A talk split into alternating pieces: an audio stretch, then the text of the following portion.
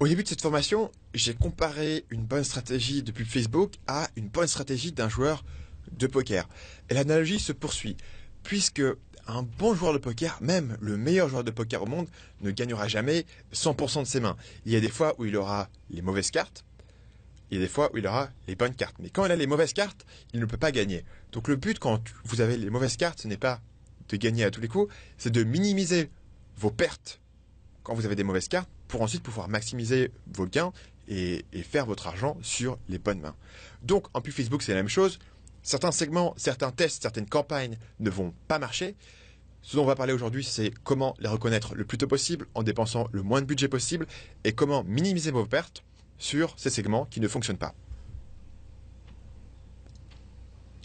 Donc une erreur courante au départ, c'est de cibler une audience qui est trop large. Donc si vous voulez avoir plus de détails là-dessus, je vous renvoie à la partie 1 de cette formation pour plus de détails sur le sujet. Si votre, audience initiale comporte plus de 50 000 personnes, vous allez vous retrouver dans un de ces deux cas de figure. Numéro 1, vous n'aurez pas assez de budget pour atteindre toute votre audience, donc il sera difficile de tirer des conclusions fiables de vos résultats. Ou numéro 2, si vous avez mis assez de budget euh, pour euh, saturer votre grosse audience, vous allez prendre le risque de dépenser beaucoup plus de budget que nécessaire avant de vous apercevoir que certains de vos segments sont tout simplement déficitaires. D'un autre côté, il y a l'erreur inverse. L'erreur inverse, c'est de tirer des conclusions prématurées. Il est important de noter que l'algorithme de Facebook prend du temps à équilibrer euh, vos campagnes. Vous allez dans les premiers jours voir des chiffres qui montent largement dans un sens ou dans l'autre. Beaucoup de campagnes qui peuvent être ultra déficitaires sur les 20 premiers euros investis peuvent, à l'euro 20, à l'euro 20 ou 100 ou 120, peuvent se révéler très rentables.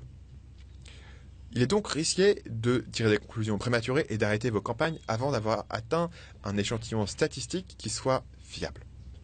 Sur un petit échantillon, vous avez essentiellement le même résultat que sur une main de poker, c'est-à-dire que vous avez un résultat largement influencé par la chance.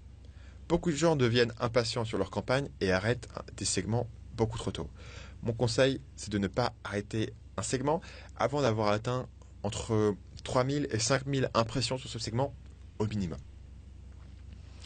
Donc si vous pouvez éviter ces deux erreurs, vous allez éviter 90% des pertes potentielles sur vos campagnes, puisque vous allez pouvoir minimiser les pertes quand vous allez perdre. La solution pour éviter ces risques, c'est d'avoir un protocole de test défini à l'avance et de vous y tenir.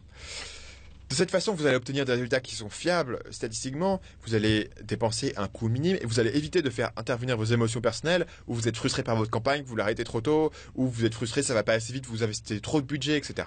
Si vous avez défini à l'avance le protocole à suivre, vous vous y, vous y tenez, vous économisez du temps, de l'argent, du budget, euh, et vous êtes moins stressé.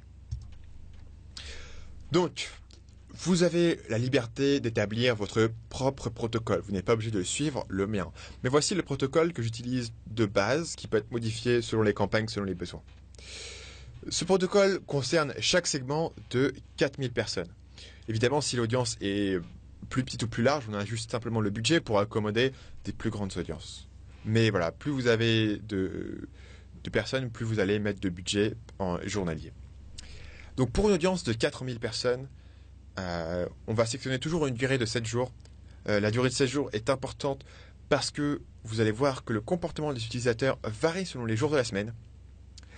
Donc si vous lancez une campagne sur deux jours sur un week-end, euh, ça vous donne pas un truc significatif sur qu'est-ce qui se passerait si vous lancez votre campagne en semaine. Donc 7 jours vous donne un tour complet du calendrier vous permet euh, de, lisser un petit peu ces résultats-là qui sont des résultats dus au jour de la semaine. Si vous voulez être extrêmement rigoureux et que votre budget le permet, 14 jours est encore mieux puisque vous avez deux lundis, deux mardis, deux mercredis, etc.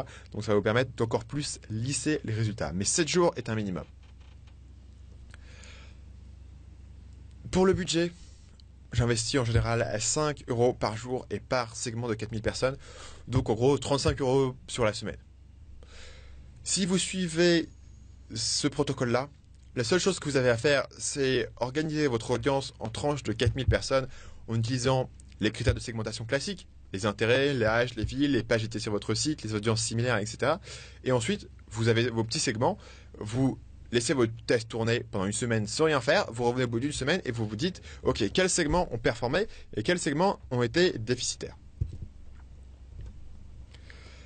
Donc, une fois que vous avez laissé vos tests tourner pendant une semaine, vous allez apprendre un certain nombre de choses.